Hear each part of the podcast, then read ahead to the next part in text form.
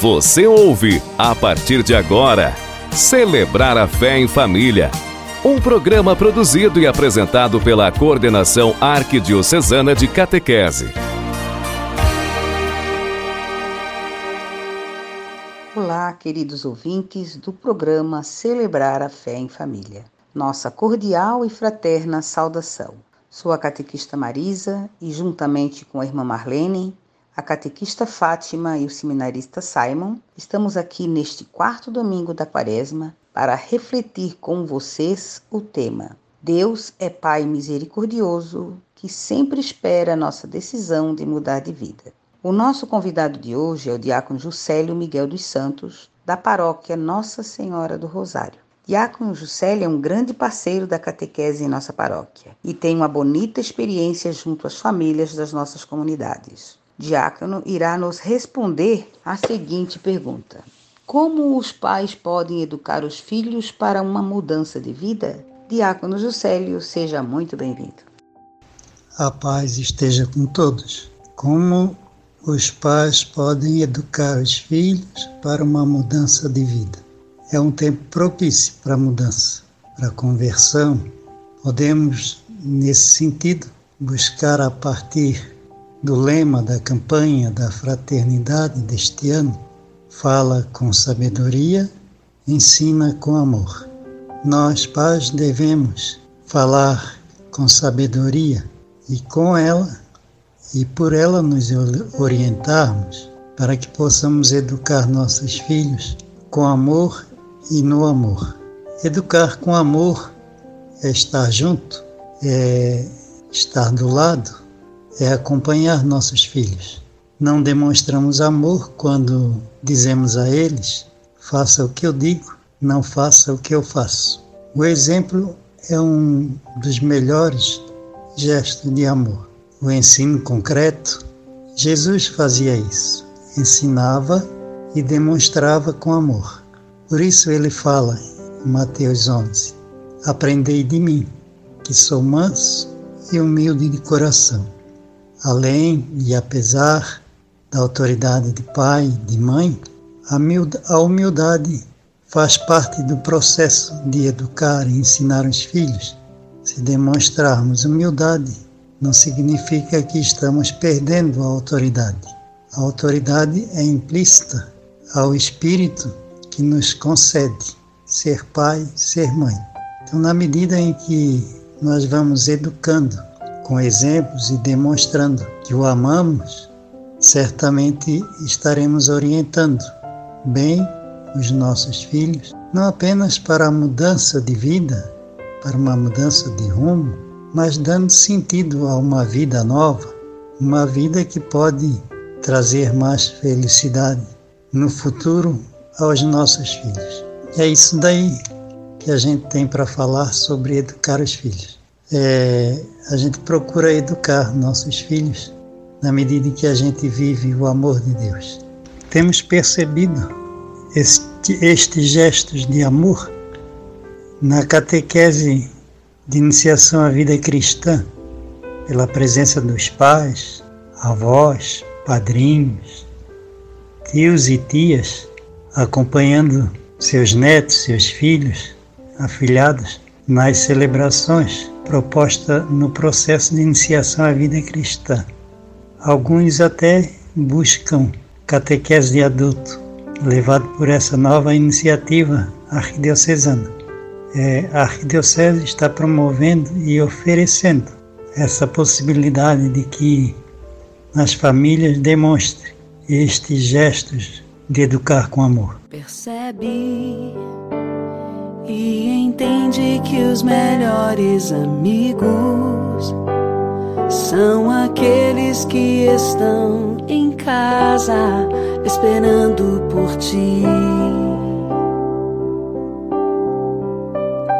Acredita nos momentos mais difíceis da vida, eles sempre estarão por perto pois só sabem te amar. E se por acaso a dor chegar, ao teu lado vão estar pra te acolher e te amparar, pois não há nada como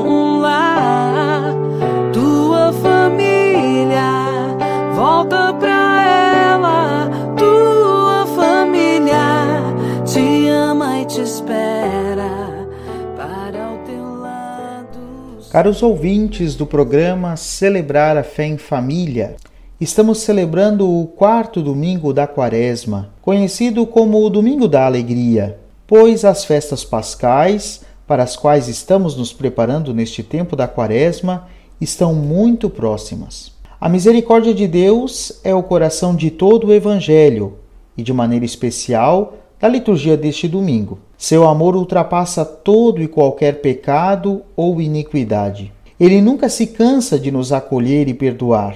Espera nos voltar sempre e sempre. Vamos agora escutar e meditar o texto bíblico que se encontra no Evangelho de São Lucas, capítulo 15, versículos de 1 a 3 e de 11 a 32. Naquele tempo, os publicanos e pecadores aproximavam-se de Jesus para o escutar. Os fariseus, porém, e os mestres da lei criticavam Jesus. Este homem acolhe os pecadores e faz refeição com eles. Então Jesus contou-lhes esta parábola. Um homem tinha dois filhos. O filho mais novo disse ao pai: Pai, dá-me a parte da herança que me cabe. E o pai dividiu os bens entre eles. Poucos dias depois, o filho mais novo juntou o que era seu e partiu para um lugar distante. Ali esbanjou tudo numa vida desenfreada. Quando tinha gasto tudo o que possuía, houve uma grande fome naquela região e começou a passar necessidade. Então foi pedir trabalho a um homem do lugar que o mandou para o seu campo cuidar dos porcos. O rapaz queria matar a fome com a comida que os porcos comiam, mas nem isso lhe davam. Então caiu em si e disse: Quantos empregados do meu pai têm pão com fartura e eu aqui, morrendo de fome? Vou-me embora, vou voltar para o meu pai e dizer-lhe: Pai, pequei contra Deus e contra ti. Já não mereço ser chamado teu filho. Trata-me como a um dos teus empregados. Então ele partiu e voltou para seu pai. Quando estava ainda longe, seu pai o avistou e sentiu compaixão. Correu ao encontro, abraçou-o e cobriu-o de beijos. O filho então lhe disse: Pai, pequei contra Deus e contra ti. Já não mereço ser chamado teu filho. Mas o pai disse aos empregados: Trazei depressa a melhor túnica para vestir meu filho, e colocai um anel no seu dedo e sandálias nos pés. Trazei um novilho gordo e matai-o. Vamos fazer um banquete, porque este meu filho estava morto e tornou a viver. Estava perdido e foi encontrado. E começaram a festa. O filho mais novo estava no campo. Ao voltar perto de casa, ouviu música e barulho de dança. Então chamou um dos criados e perguntou o que estava acontecendo. O criado respondeu: É teu irmão que voltou. Teu pai matou o novilho gordo porque o recuperou com saúde. Mas ele ficou com raiva e não queria entrar. O pai, saindo, insistia com ele. Ele, porém, respondeu ao pai: Eu trabalho para ti há tantos anos, jamais desobedeci a qualquer ordem tua, e tu nunca me deste um cabrito para eu festejar com meus amigos. Quando chegou esse teu filho, que esbanjou teus bens com prostitutas, matas para ele o novilho cevado. Então o pai lhe disse: Filho, tu estás sempre comigo, e tudo o que é meu é teu. Mas era preciso festejar e alegrar-nos, porque este teu irmão estava morto e tornou a viver, estava perdido e foi encontrado. Palavra da salvação, glória a vós, Senhor. Transformemos, meus irmãos e minhas irmãs, a nossa escuta da palavra de Deus em oração e elevemos as nossas preces, suplicando pela Igreja e pelas nossas famílias, dizendo: Iluminai, Senhor, o nosso coração. Pelo Papa Francisco, nosso arcebispo Dom Wilson e pelos presbíteros, ministros do perdão e da reconciliação, oremos. Iluminai, Senhor, o nosso coração. Pelas pessoas que se afastaram de Deus, para que sintam o desejo de voltar a Ele, oremos. Iluminai, Senhor, o nosso coração. Pelas famílias, que têm filhos pródigos, para que ofereçam a Cristo sua dor e sua cruz, e dele recebam a alegria do reencontro, iluminai, Senhor, o nosso coração. Ouçamos o canto Este Pranto em Minhas Mãos.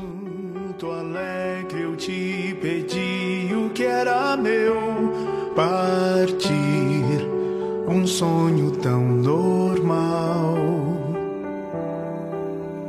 Dissipei meus bens e o coração também. No fim, meu mundo era irreal.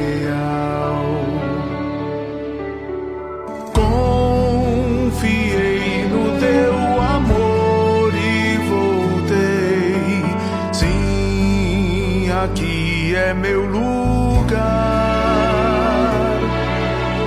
Eu gastei teus bens, ó Pai, e te dou este pranto em minhas mãos. Mil amigos conheci, disseram adeus, caiu a solidão em mim. Um patrão cruel levou-me a refletir.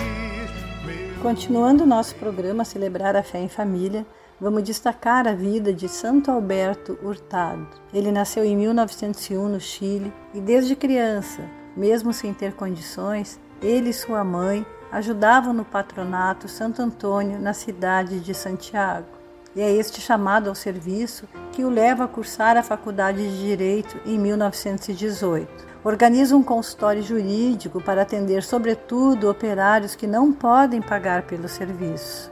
Esta sede de buscar mais leva-o a discernir sua vocação à vida religiosa. No dia 15 de agosto de 1923, dia em que se celebra a Assunção de Nossa Senhora, ele entra no noviciado da Companhia de Jesus. Completa sua formação teológica e faz doutorado em ciências pedagógicas na Europa. Sua formação o levará a estar sempre em sintonia com a infância e juventude, uma marca registrada dos anos de missão de Hurtado.